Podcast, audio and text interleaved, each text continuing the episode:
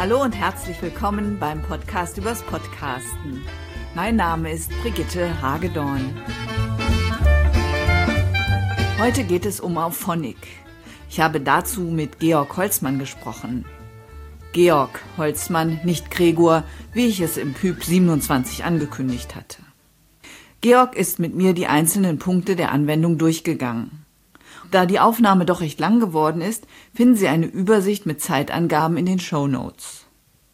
Ich habe auch Kapitelmarken eingefügt und Sie können das Gespräch mit Bildern und Screenshots als YouTube-Video sehen. Das ging ganz einfach dank Auphonic. Was Auphonic sonst noch bietet und wie es die Audiobearbeitung nicht nur vereinfacht und beschleunigt, sondern auch für eine gute technische Qualität sorgt, hören Sie jetzt. Hallo Georg, danke, dass du dir die Zeit nimmst, mir und meinen Hörern Auphonic bzw. Auphonic Productions etwas näher zu erklären. Hallo Brigitte, danke für die Einladung. Ja, sehr gerne. Ich hatte 2012 äh, auf meinem Blog mal etwas über Auphonic geschrieben. Mittlerweile habe ich aber den Eindruck, dass da eine ganze Menge passiert ist. Ja, wir wollen mal zusammen die Plattform oder das Interface durchgehen und du erklärst noch mal ein paar Sachen, ja? Ja, gerne. Zuerst gleich einmal danke für deine schönen Artikel. Die haben mich immer sehr gefreut und uns natürlich. Ja, sehr gerne. Magst du vielleicht am Anfang mal erzählen, was Auphonic Productions ist und für wen es ist? Ja, sicher, gerne. Also das Projekt, also Auphonic Productions steht jetzt nur auf der Webseite, wenn man sich das, wenn man sich da einloggt, weil, weil man sieht sozusagen die Liste der Produktionen, also der Productions. Im Prinzip der Name von unserem Projekt ist Auphonic und äh, ja, was ist das? Also das, das ist aus der Podcasting-Szene entstanden weil dort äh, öfters die Anforderung war oder das Problem, dass man ewig lang gebraucht hat, bis man, bis man seine Audioaufnahmen dann nachbearbeitet und in verschiedene Formen encodiert und die ganzen Metadaten überall korrekt setzt und dann auf die Server spielt. Und da habe ich mir mal gedacht, äh, das wäre doch eigentlich einigermaßen einfach zu automatisieren. Also mein Background ist auch im Audioverarbeitung, Signalverarbeitung, maschinelles Lernen und so weiter. Also alles, was mit Signale zu tun hat. Und äh, dadurch ist dann die Idee entstanden, dass man eben die Audiodatei, wenn sie fertig ist, sozusagen fertig geschnitten ist, dass man dann die ganze Postproduktion automatisiert macht. Also unser Programm versucht es so zu machen, wie das ein Toningenieur sonst auch macht. Der schaut sich eben die Aufnahme an beziehungsweise unser Programm schaut sich die Aufnahme an und versucht halt festzustellen, wo verschiedene Teile passieren, wo verschiedene Sprecher sind, wo jetzt Musikstücke sind oder wo jetzt nur irgendeine komischen Hintergrundgeräusche sind. Und dann äh, versucht er das ähm, so nachzubearbeiten, die ganzen Lautstärken anpassen, filtern, eventuell Rauschen raus, rausmachen, wenn es zu viel rauscht und, und so weiter und so fort. Und danach, wenn diese Audiobearbeitung fertig ist, gibt es eben den Schritt zum encodieren. Also danach werden, kann man ein MP3 daraus erstellen und auch noch andere Formate, wenn man das will. Und dabei werden die Metadaten, äh, Metadaten sind sowas wie Titel von einer Datei oder wer jetzt der, der Sprecher ist oder welcher Podcast es ist und so weiter und so fort. Kurze Beschreibung. Diese ganzen Sachen kann man abspeichern, da braucht man es nicht immer neu eingeben. Und dann kann man diese Datei eben noch veröffentlichen, also auf verschiedene Server packen, zum Beispiel auf YouTube das als Video oder auf Soundcloud oder auf einen eigenen Server oder einen Podcast-Hosting-Service. Und damit soll das alles automatisiert sein, eben vom Schnitt aus, dass man nur mal einen Knopf drückt und dann ist das alles einigermaßen fertig. Ja, das ist äh, für mich tatsächlich etwas Zauberei, wie das funktioniert und dass das funktioniert. Ich habe einen sehr netten Kollegen, der hat mal gesagt, Software hat keine Ohren, bei Auphonic scheint das irgendwie nicht mehr zu stimmen. Ja, wir programmieren uns halt die Ohren. Ja, sehr gut. Du sagst wir, das heißt, du machst das nicht alles alleine? Nein, also ich habe angefangen mit dem Projekt und ähm, das hat sich dann so entwickelt, dass am Anfang haben wir so eine Förderung von, von, also wir sind in Graz in Österreich und am Anfang haben wir so eine Förderung vom österreichischen Staat bekommen und äh, da waren wir in der in der Hochzeit, sage ich mal so, waren wir sogar Also über eine verschiedene Anzahl von Leuten, die verschieden viel mitgearbeitet haben. Also keine Ahnung, wie viel, wie viel es jetzt insgesamt schon waren.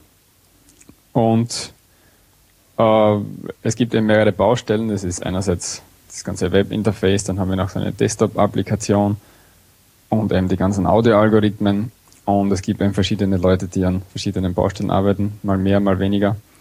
Und ich bin sozusagen das verknüpfende Element, das an allen Baustellen arbeitet. Gibt es nicht auch eine App von Auphonic oder täusche ich mich da? Ja, es gibt auch eine App. Die ist im Moment äh, nicht ganz mehr so aktuell, aber das wird eines der nächsten neuen Dinge sein, die kommen werden. Also da sind wir gerade dabei, das alles neu zu machen. Ja, spannend. Kannst du denn sagen oder hast du da überhaupt einen Überblick ähm, drüber, woher so eure Kunden kommen? Ja, sicher. Also das ist äh, weltweit natürlich, also großteils in äh, USA, dann Deutschland sind natürlich auch einige und dann so nacheinander die ganzen restlichen Länder. Also natürlich viele englischsprachigen Länder, weil das Interface auch auf Englisch ist. Ja. Und aber dann eben aufgeteilt auf alle möglichen Länder. Mhm. Ja, dann lass uns doch mal zusammen die, die Plattform durchgehen, ja? Ich habe das hier vor mir. Ja, gerne. Man muss sich also einloggen. Das heißt, wenn man Auphonic nutzen möchte, braucht man einen Account. Der ist aber erstmal kostenlos und man hat im Monat zwei Stunden Material, was man quasi bearbeiten lassen kann. Genau, also das, das, das Web, das ist ein Webservice, also von dem du jetzt gerade sprichst. Also in dieses Webservice kann man eben Dateien hochladen und wenn man Material hat, das weniger als zwei Stunden, also Audio-Material, das weniger als zwei Stunden pro Monat insgesamt ist, ist das äh, komplett gratis und alles, was drüber ist, kann man sich eben an Stunden dazu kaufen. Ich produziere gerade so einen kurzen Podcast, der hat nur irgendwie fünf, sechs Minuten und habe dann immer ein bisschen schlechtes Gewissen, dass ich nie was bezahlen muss. Naja. Gut, dann äh, loggt man sich ein, geht auf neue Produktion und dann ist der erste Punkt Choose a Preset. Was kann ich da wählen? Also bei uns wird das alles als Produktion bezeichnet. Wenn man jetzt eine Audiodatei zu uns gibt und diese dann bearbeiten lässt und so weiter, das ist eine Produktion. Wenn man jetzt eine neue Produktion machen will, dann kommt man in, in so ein äh, Webinterface, wo man 100.000 verschiedene Sachen einstellen kann. Hoffentlich nicht zu viele. Also das meiste ist eh ausgeblendet, also wenn man will, kann man da weiter reingehen und, und äh, Spezialsettings einstellen. Aber wir haben versucht, das so einfach wie möglich zu machen. Und äh, Preset, also der erste Punkt ist, dieser ist optional, also das muss man nicht machen. Presets ist im Endeffekt, man kann sich viele Einstellungen für, für die Produktionen kann man sich eben in Presets abspeichern, damit man die nicht jedes Mal neu eingeben muss. Das ist so ähnlich wie wie im Bankinterface. Also wenn man eine Überweisung macht, kann man sich auch Überweisungen speichern. Da braucht man nur mal den Betrag neu eingeben und dann sind schon alle Daten da. Und so ähnlich ist es da auch. Also man kann sich ein Preset machen, wo alles schon drinnen steht. Dann gibt man nur mal die neue Datei und sagt Start und das war's. Könnte ich in dem Preset auch die Metadaten zum Beispiel speichern? Genau, da kannst du die ganzen Metadaten speichern. Du kannst dann, wenn du, wenn du vom Preset noch was überschreiben willst in der Produktion, kannst du die da eingeben und dann wird es überschrieben. Aber vielleicht gehen wir jetzt nicht auf das Preset ein, das ist im Prinzip genau das gleiche wie die Produktion. Das, das ja, aber das also war jetzt sehr interessant, weil ich habe schon gedacht, ach schade, dass ich das nirgendwo speichern kann und immer die Metadaten wieder neu eingeben muss, okay. weil ich das oben den ersten Punkt quasi immer überlesen habe. Ich habe immer gleich angefangen, Verstehe. Upload hm. äh, File hochladen. Ja, genau dafür sind eben Presets da, dass man, dass man sich die ganzen Einstellungen speichern kann und dann braucht man nur mehr das neue File nehmen und das war's dann. Ja, super. Äh, also generell einmal, wenn man, wenn man nicht weiß, was was ist, wenn man über das Feld fährt mit der Maus, bekommt man immer unten so äh, Tooltips, wo, wo, wo steht, äh, wo ein bisschen erklärt wird, was, was man da machen kann. Genau, da hätte ich es auch schon vorher lesen können. Ja, das liest man meistens nie.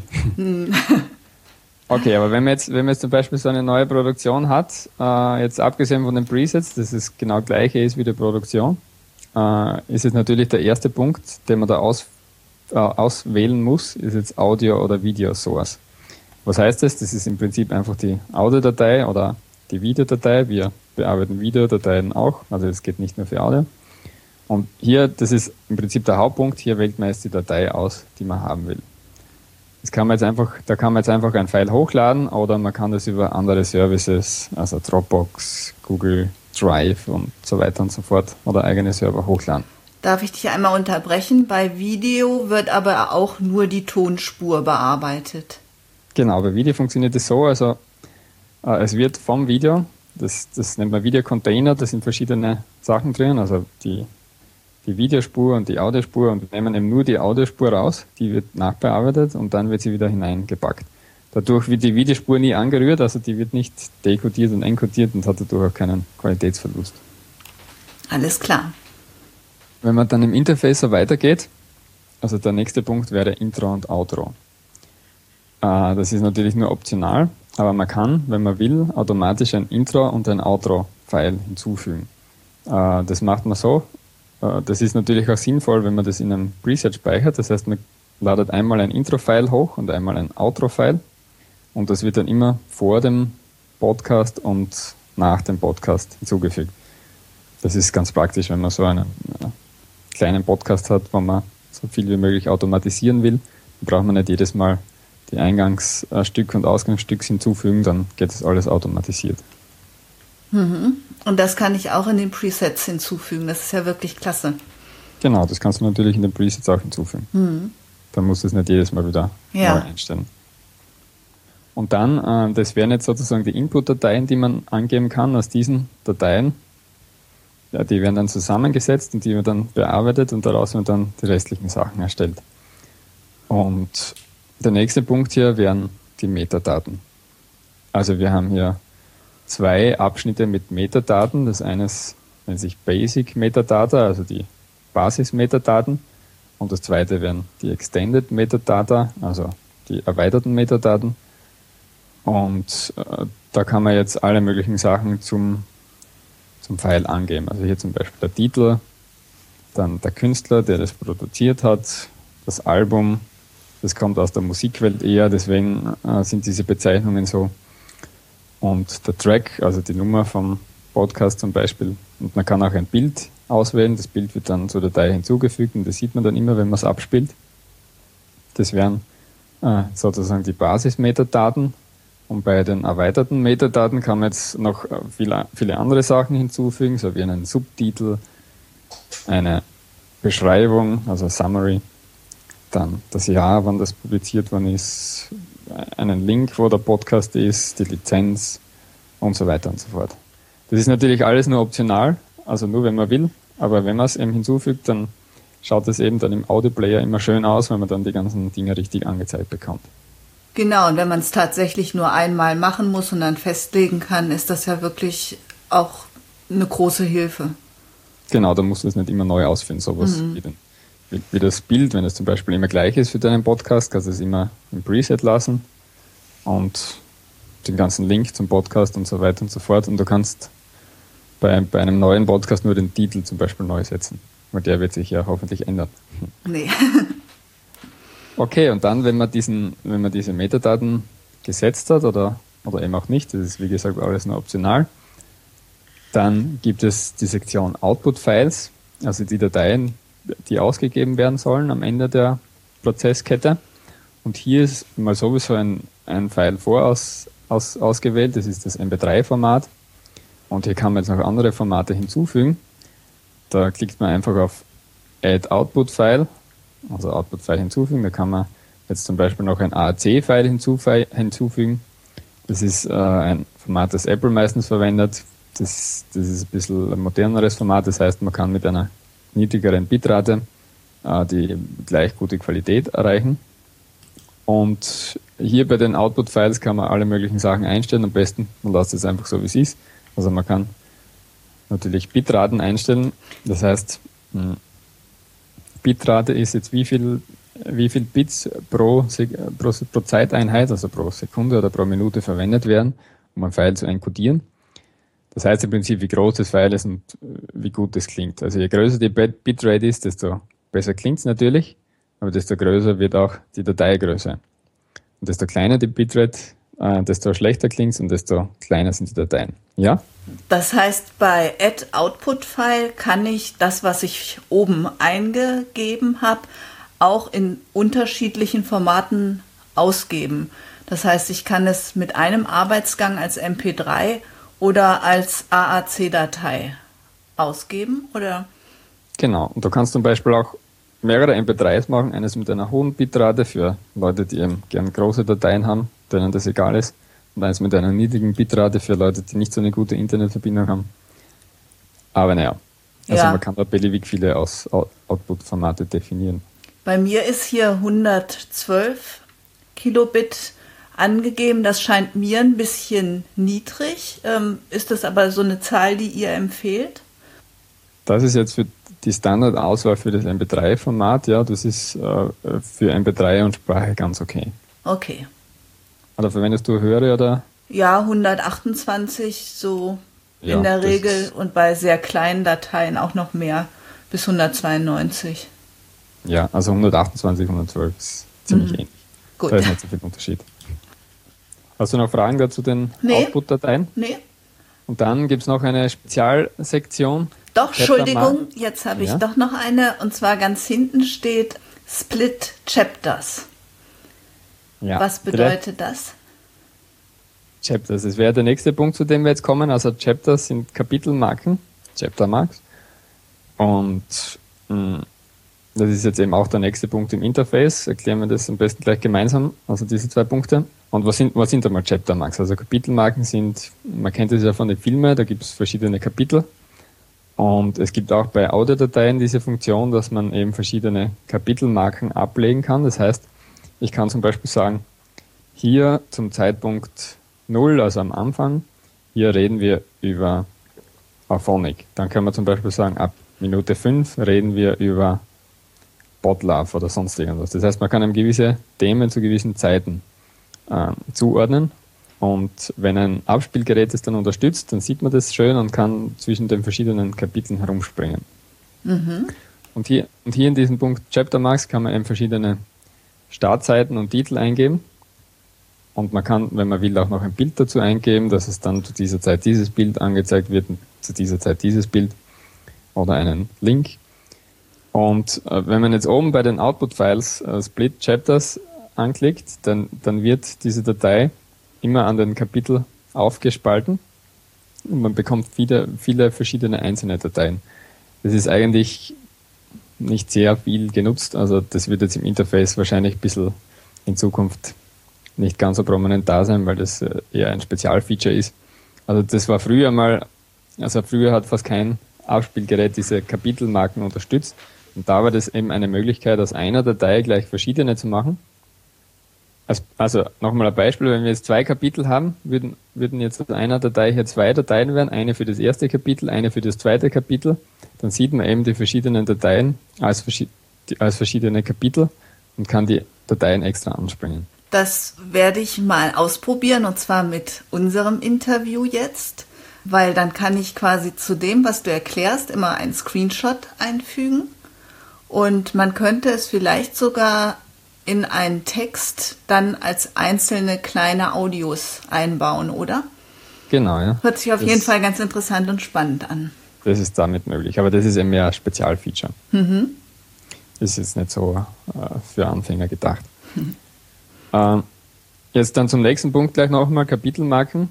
Ja, wie gesagt, da kann man verschiedene Zeit und Titel angeben und, und Bilder. Und äh, das wird auch in allen Formaten, die wir unterstützen als Output-Files, äh, wird, wird das sowieso unterstützt. Das heißt, da werden jetzt nicht, eigentlich werden nicht einzelne Dateien erzeugt, wenn man jetzt nur normal die Kapitelmarken macht, sondern das wird eben als Metadatum direkt in die Dateien geschrieben, nur die Information, wo was beginnt. Und das Aufspielgerät zeigt dann eben die verschiedenen Zeitpunkte und die verschiedenen Themen an und mit dem kann man dort dorthin springen. Und es gibt äh, eine, eine schwierig, was schwierig ist an Kapitel, ist natürlich immer, wie man sie erfasst und wie man sie da reinbekommt, weil das muss man am besten natürlich während der Podcast-Aufnahme machen oder danach, da muss man wieder alles durchhören, weil es ist natürlich sehr aufwendig, wenn man jetzt dann noch einmal alles durchhören muss und dann äh, genau setzen, hier wurde das gesprochen und hier wurde das gesprochen. Deswegen gibt es da verschiedene Tricks, wie man das gleich live machen kann, also in verschiedenen anderen Projekten. Und wir haben da eben auch so einen Importer, das heißt, man kann verschiedene Formate importieren und dann werden gleich automatisch die Kapitel ausgelesen von verschiedenen Audio-Editoren und so weiter. Aber ja, das ist jetzt schon sehr detailliert. Ich weiß, dass man zum Beispiel in Hindenburg Kapitelmarken setzen kann. Die würden dann von Auphonic erkannt werden. Genau, also wenn man in Hindenburg zum Beispiel die Kapitel setzt und das File dort exportiert und dann zu uns hochladet, dann kommen die automatisch rein. Also die werden automatisch importiert. Perfekt. Oder eben auch andere, wenn man zum Beispiel Audacity verwendet, dieser freie Audio-Editor, dort kann man so Marker setzen und diese Marker kann man jetzt zum Beispiel auch exportieren und bei uns reinladen, dann kommt man, kommt man auch gleich an die Kapitel. Das, sind, das sind dann die Textmarker. Genau, ja. oder auch bei Ultraschall, also diesen Reaper, ähm, Reaper Version für Podcaster. Da kann man eben auch diese Markers exportieren und dann da reinladen, dann sieht man es gleich hier. Toll. Verwendest du Kapitelmarken? Nee, verwende ich nicht, weil mir das ehrlich gesagt auch immer zu viel Arbeit ist. Ja. Und weil eben auch ähm, das nicht jedes, jedes Abspielgerät unterstützt. Und ein anderer Punkt ist, ich selbst höre Podcasts immer eigentlich nebenbei und dann gucke ich sowieso nicht auf die Kapitelmarken. Ja, ja, äh, mittlerweile, also verwenden durch Kapitelmarken mittlerweile schon sehr viel, weil vor allem, vor allem bei so langen Podcasts, wo man jetzt nicht an jeder Sektion interessiert ist, ist es schon ganz praktisch, wenn man dann hin und her springen kann. Aber ja, auf jeden Fall. Oder auch wenn man später nochmal nur bestimmte Stellen hören will, ja. Also genau, ja. manchmal hört man ja auch lange Podcasts nebenbei und denkt, ach Mensch, das will ich mir aber doch nochmal anhören. Und dann findet man die Stelle einfach gar nicht. Und auch für die Durchsuchbarkeit eben. Also äh, dadurch hat man natürlich mehr Metadaten und das, wenn man das dann auf der Webseite gut darstellt, dann kann das natürlich auch von Google indiziert werden und gefunden. Und es hat schon seine Vorteile, aber es ist natürlich aufwendig zum Produzieren.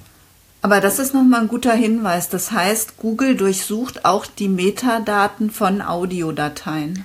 Naja, das tut, soweit ich, soweit ich weiß, tut es das im Moment noch nicht. Hm, auf das warten alle, dass sie es einmal machen. Kann sein, vielleicht machen sie es eh schon, aber zumindest das letzte Mal, wo ich da mich genauer damit beschäftigt habe, haben sie es noch nicht gemacht. Aber wenn man diese Kapiteldateien oder Kapitelmarken hat und sie dann dementsprechend auch auf einer Webseite anzeigt, also zum Beispiel mit äh, diesem Botlove Webplayer oder anderen Playern, die auch Kapitel darstellen können, dann sind diese Kapitel natürlich auch als Text auf einer Webseite und dadurch können sie natürlich auch gefunden werden. Aber, ja, aber in ja. den Dateien sucht Google, glaube ich, noch nicht. Ich habe auch schon mal gehört, Google will auch den gesprochenen Text irgendwann identifizieren. Ja, das äh, machen sie natürlich auf, auf YouTube und so weiter zum Beispiel. Also da gibt es ja diese automatische Transkription-Funktion. Da wird sicher noch vieles mhm. kommen in nächster Zeit. Ja. Spannend, spannend. Mhm. Ja, dann der nächste Punkt, Publishing und External Services. Bis jetzt haben wir die Dateien erstellt. Das können jetzt eine Datei sein oder mehrere oder ganz viele. Und diese Dateien will man jetzt ja irgendwo hinspielen. Meistens, wenn man was veröffentlicht. Und dazu gibt es diese externen Services oder Publishing, also Publizieren. Und hier kann man jetzt alle möglichen Services hinzufügen. Diese, diese muss man aber allerdings zuerst registrieren. Also man muss sie zuerst verbinden mit dem Service. Dazu muss man oben auf Services gehen und hier sieht man jetzt eine ganze Auswahl von Services, die es gibt. Also wir unterstützen da zum Beispiel FTP und SFTP. Also mit dem kann man jetzt alle beliebigen Server, die dieses Protokoll unterstützen, verbinden. Das, das können fast alle Server, also alle eigenen Server, die man so hat. Dann gibt es ein Dropbox, Google Drive, das sind so generelle File-Hoster oder Amazon S3. Dann kann man auch nach YouTube exportieren. Bei YouTube, YouTube ist ja eigentlich nur für Video, also man kann ja auf YouTube keine Audiodatei hochladen. Aber wenn man jetzt eben ein Bild genommen hat für die Audiodatei oder vielleicht sogar Kapitelbilder, die sich ändern auch während der Audiodatei, dann wird eben aus diesen Bildern wird ein Video erzeugt mit der Audiospur dazu und die wird dann auf YouTube hochgeladen mit den ganzen Metadaten. Klasse. Das, das hat den Vorteil, dass man eben auch auf YouTube gefunden werden kann, weil da suchen ja auch viele und naja, ist gratis. Naja, und YouTube ist die zweitgrößte Suchmaschine Genau, ja. Und ja, dann was gibt es da noch? Also Soundcloud natürlich. Das ist, Soundcloud ist, werden wahrscheinlich viele kennen, also ist sowas wie YouTube, eben nur für Audiofiles. Und da wird eben auch alles hochgeladen und mit den korrekten Metadaten. Also bei all diesen Services, was ich jetzt dann aufzähle, werden immer die Metadaten auch alle mitgeschickt, sodass das dann gleich alles äh, hoffentlich gut passt. Archive.org gibt es hier auch, das ist das Internetarchiv. Also das ist auch ein, ein freies Projekt. Also das Archive.org-Projekt versucht eben das ganze Internet zu konservieren und zu speichern. Und hier kann man auch Audiodateien hochladen. Das ist gratis, dafür ist es oft nicht ganz so schnell. Dann gibt es noch so äh, spezielle Podcast-Hoster, wie zum Beispiel Libsyn, Blueberry und Spreaker, das sind spezielle Podcast-Hosting-Systeme. WebDAV gibt es auch noch, das ist wieder so ein eigenes Protokoll, mit dem man eigene Server ansprechen kann. Und wir sind auch noch integriert in anderen Systemen, wie zum Beispiel Podigy. Das ist auch so ein Podcast-Hosting-System. Also die haben uns auch komplett integriert. Da braucht man nicht mal einen Aphonic-Account, da ist es dann noch viel einfacher. Und auch äh, der Botlove Publisher und noch einige andere. Mhm. Okay, das ist jetzt quasi nur eine Übersicht, was es alles gibt. Und wenn man diese einmal registriert hat, dann kann man sie hier auswählen in, diesen, in dieser Sektion Publishing.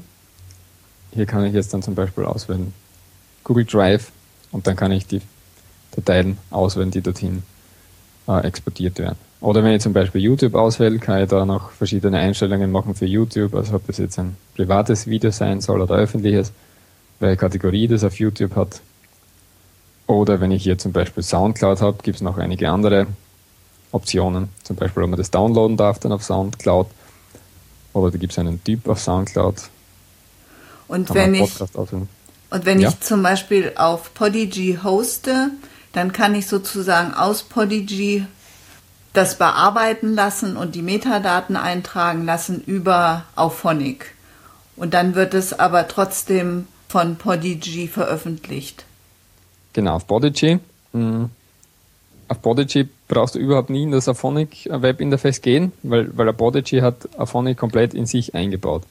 Wir bieten eben auch so eine, das nennt sich API, also Schnittstelle, wo andere Systeme unser System einbauen können. Und bei Podigy ist das komplett integriert, also bei jeder Aufnahme, die über Podigy läuft, äh, die wird bei, von unseren Algorithmen nachbearbeitet, wenn man halt will, das kann man dort auch deaktivieren.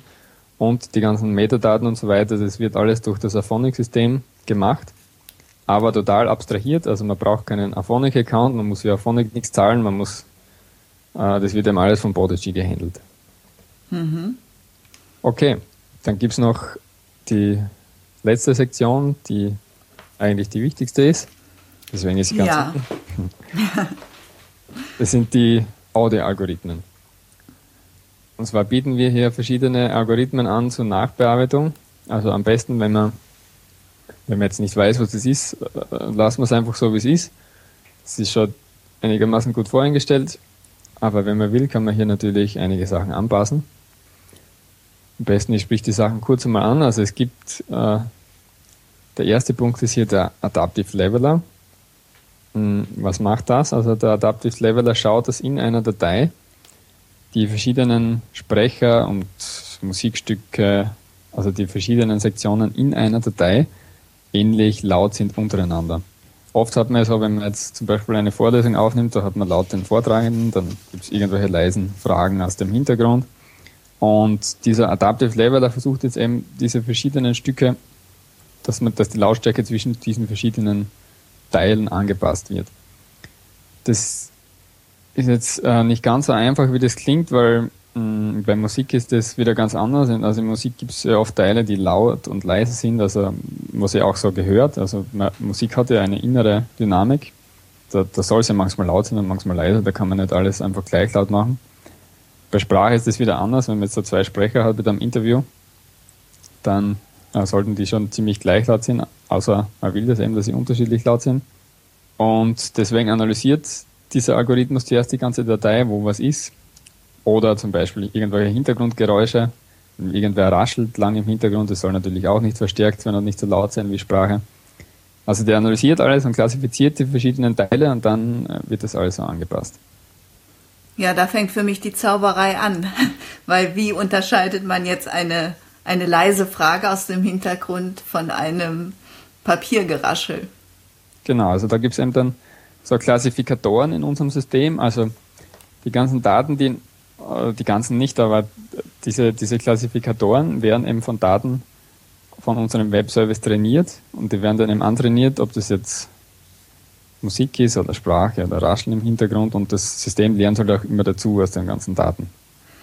Was wir ja ganz häufig haben bei Podcasts ist, dass zum Beispiel im Intro die Musik, weil sie ja sehr viel stärker komprimiert ist, auch sehr viel lauter ist und manchmal für die Ohren eigentlich zu laut.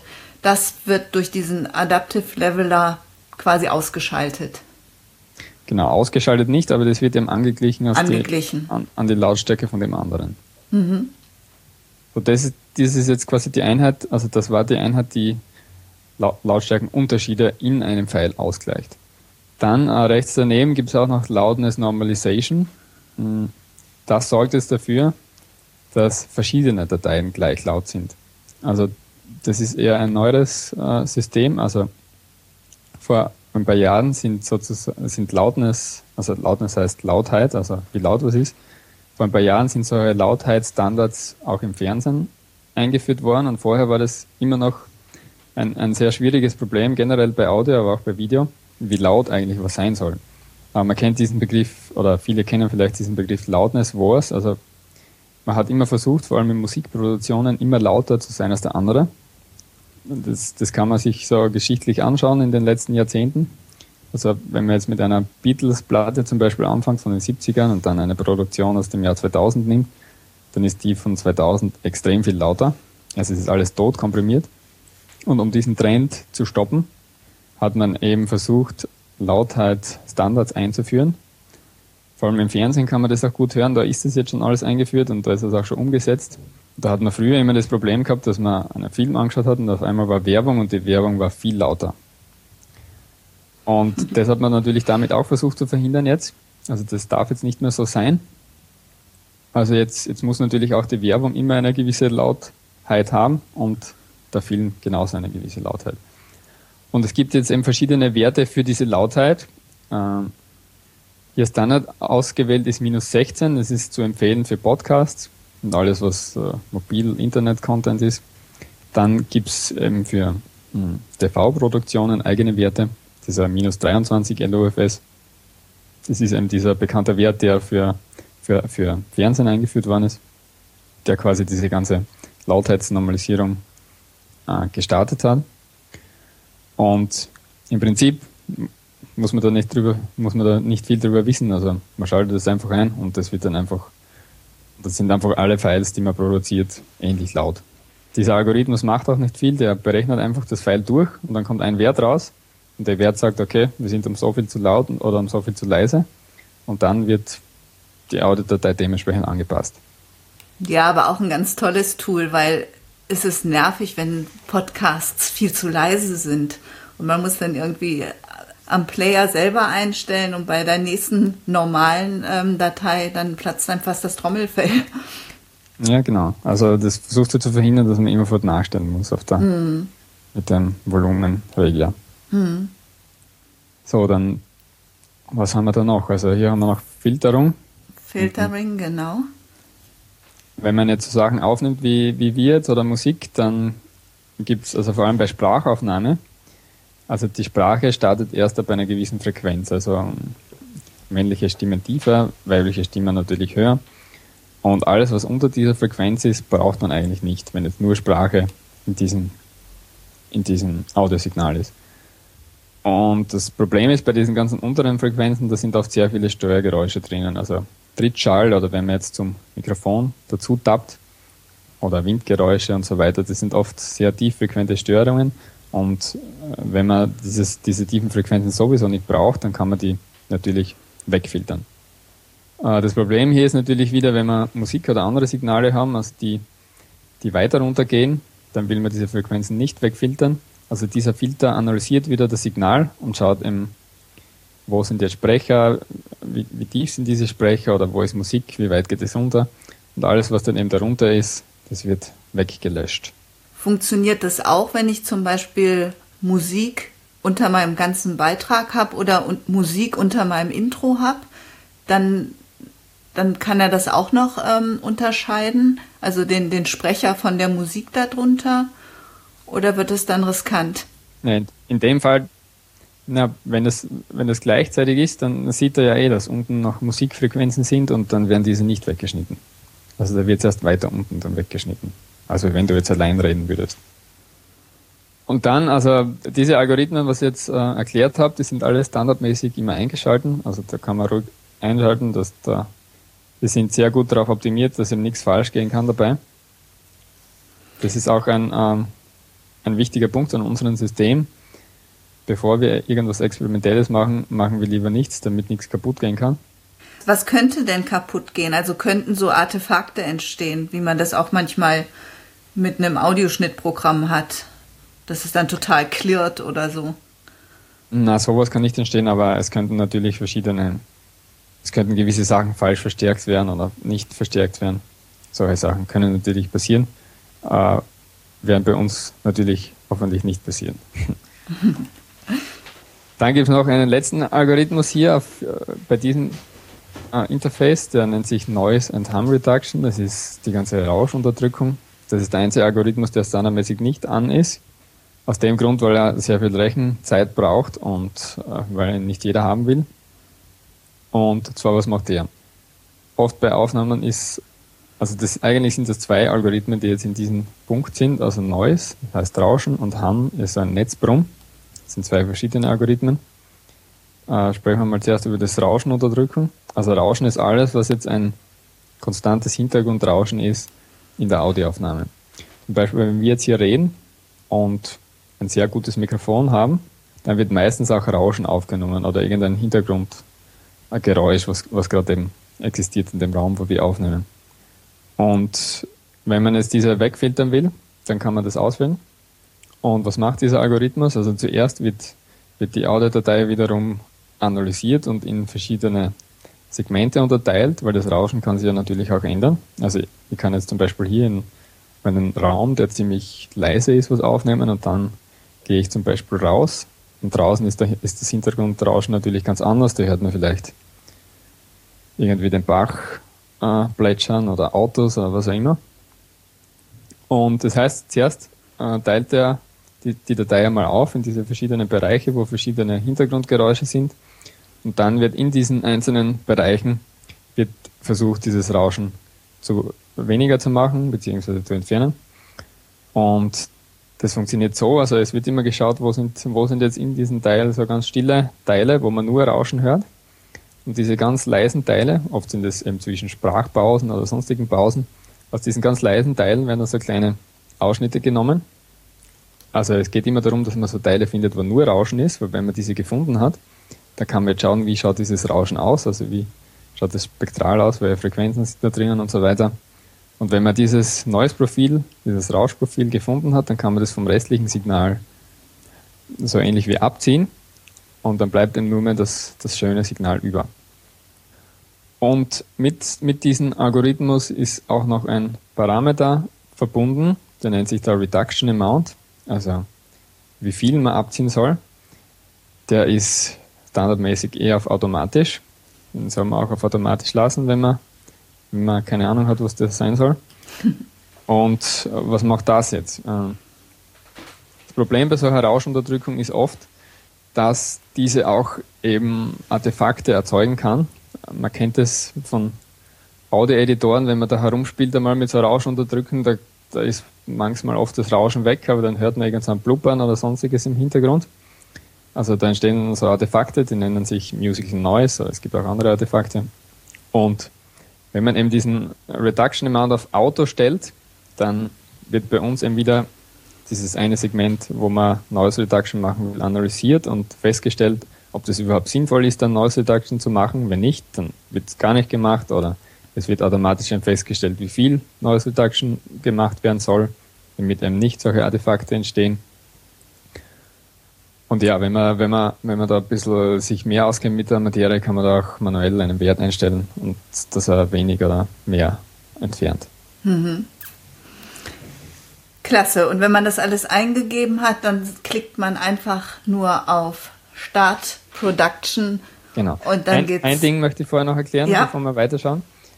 Äh, wie gesagt, dieses Noise and Hum Reduction besteht auch noch aus einem zweiten Algorithmus, diese Hum Reduction, was eben so Netzbrumm entfernt. Die funktioniert im Prinzip ähnlich, da wird es auch wieder so analysiert. Äh, für die nicht wissen, was ein Netzbrumm ist, also wenn man Mikrofon einsteckt in der Steckdose und den Computer zum Beispiel, dann kann es oft passieren, dass so ein Brummen reinkommt. Das nennt sich Netzbrumm. Und die sind leider ganz schwer herauszubekommen, weil das, das ist eben die Spannung, also 50 Hertz oder 60 Hertz, jetzt, je nachdem, ob man in Europa oder Amerika ist. Und ganz viele Teiltöne hinauf, also ganz viele hohe Frequenzen auch dabei. Und die sind ganz schwer rauszufiltern und das funktioniert im Prinzip ähnlich wie die Rauschunterdrückung, nur, nur eben ein anderer Algorithmus dafür. Und dann geht's aber auf Start Production. Genau, da kann man starten. Und dann, mh, ich versuche das jetzt da bei mir mal gleich live mitzumachen. Dann wird noch einmal ein Überblick gezeigt, welche Files man jetzt äh, produziert und wie viel äh, Produktionszeit man auch hat, also wie viel Credits, wir nennen das Credits. Wie gesagt, jeder hat zwei Stunden gratis im Monat, das heißt, man hat zwei Stunden an Credits oder eben weniger, wenn man die schon verbraucht hat. Und dann klickt man auf Start und dann wird die Datei hochgeladen und wenn die Datei mal hochgeladen ist, dann wird sie auf unseren Servern bearbeitet. Und jetzt kann man theoretisch auch äh, das alles zumachen. Also das wird, da braucht man nichts mehr, nicht mehr zuschauen. Es wird dann bearbeitet und dann bekommt man eine Mail, wenn es fertig ist. Genau, und dann kann man es runterladen oder es wird halt automatisch dann auf einen der, der Service hochgeladen. Ist das richtig? Genau, ja, und da jetzt im, wenn es fertig ist, wie es bei mir jetzt da gerade ist, dann hat man eben auch so einen kleinen Player im Webinterface, wo man das noch einmal anhören kann. Oder man kann sich verschiedene Statistiken zum Audio-File anschauen, wie laut das Input war, das Output, welcher Peak-Level äh, und vieles mehr. Also wo Musiksegmente waren, wo Noise Reduction gemacht worden ist oder wo nicht, sieht man dann alles in den Statistiken. Toll. Wirklich ein tolles Tool, was enorm viel Zeit spart und einfach gute Aufnahmen, gute Beiträge garantiert. Ich hoffe. Ja, ich äh, bin begeistert. Ja, ich habe ich hab noch ähm, eine Frage und zwar sind in den Audioschnittprogrammen häufig noch weitere Effekte drinne. Das ist äh, zum, zum einen wird meistens ein Kompressor angeboten, den ich eigentlich auch immer gerne nutze.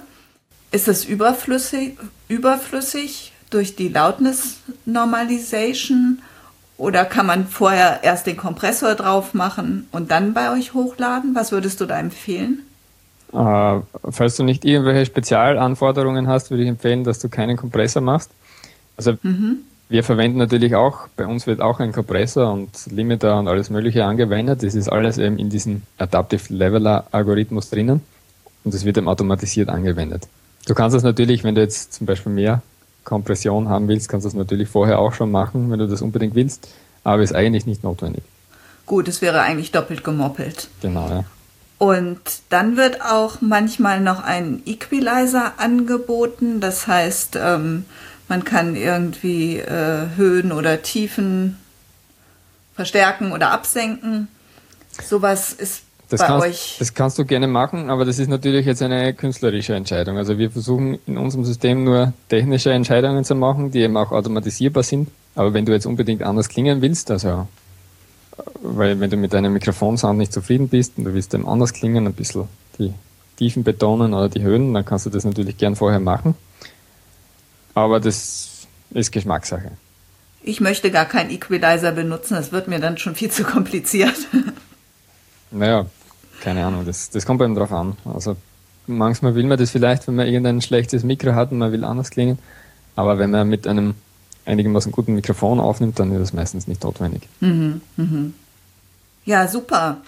Wie wird denn die Zukunft aussehen? Habt ihr noch mehr Algorithmen geplant oder neue, ja, weiß ich nicht, neue Erweiterungen?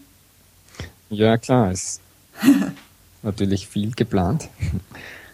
Also wie vorher schon, wie kurz vorher schon äh, angesprochen, im Moment arbeiten wir gerade an einer neuen Version dieser Mobile App, die eben auch einen neuen Recorder beinhalten wird. Mit dieser Mobile App, die ist im Prinzip ein, eine Anbindung an unser Websystem. Zusätzlich ein, hat sie einen, eine Aufnahmefunktion. Das heißt, man kann mh, schön kurz am iPhone was aufnehmen und das dann gleich äh, nachbearbeiten und draufspielen lassen auf seine Server. Das ist vor allem praktisch, wenn man jetzt kurze Podcasts hat, wo man nur schnell mal was machen will. Und die, im Moment ist es noch eine ziemlich alte Version unserer App und das wird gerade alles komplett neu geschrieben mit einigen neuen Features.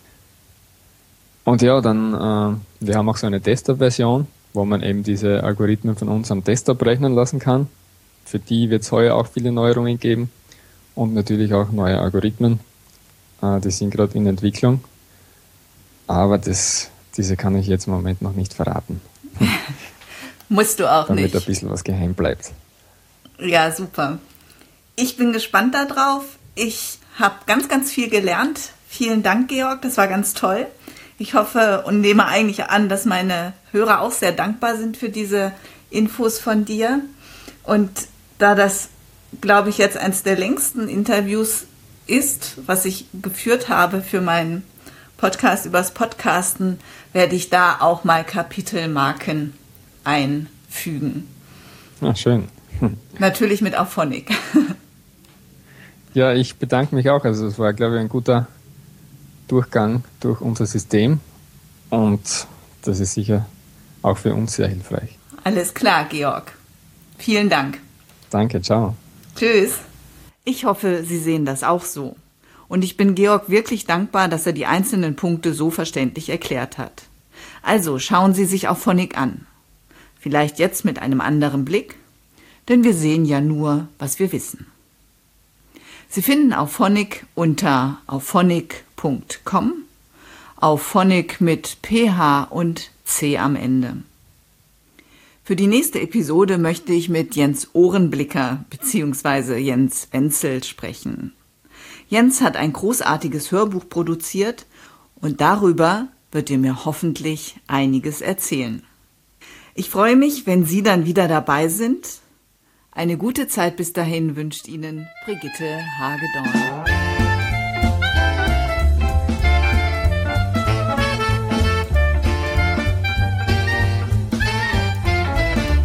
Vielen Dank fürs Zuhören. Sie hörten eine Produktion der Werkstatt für Audiobeiträge www.audiobeiträge.de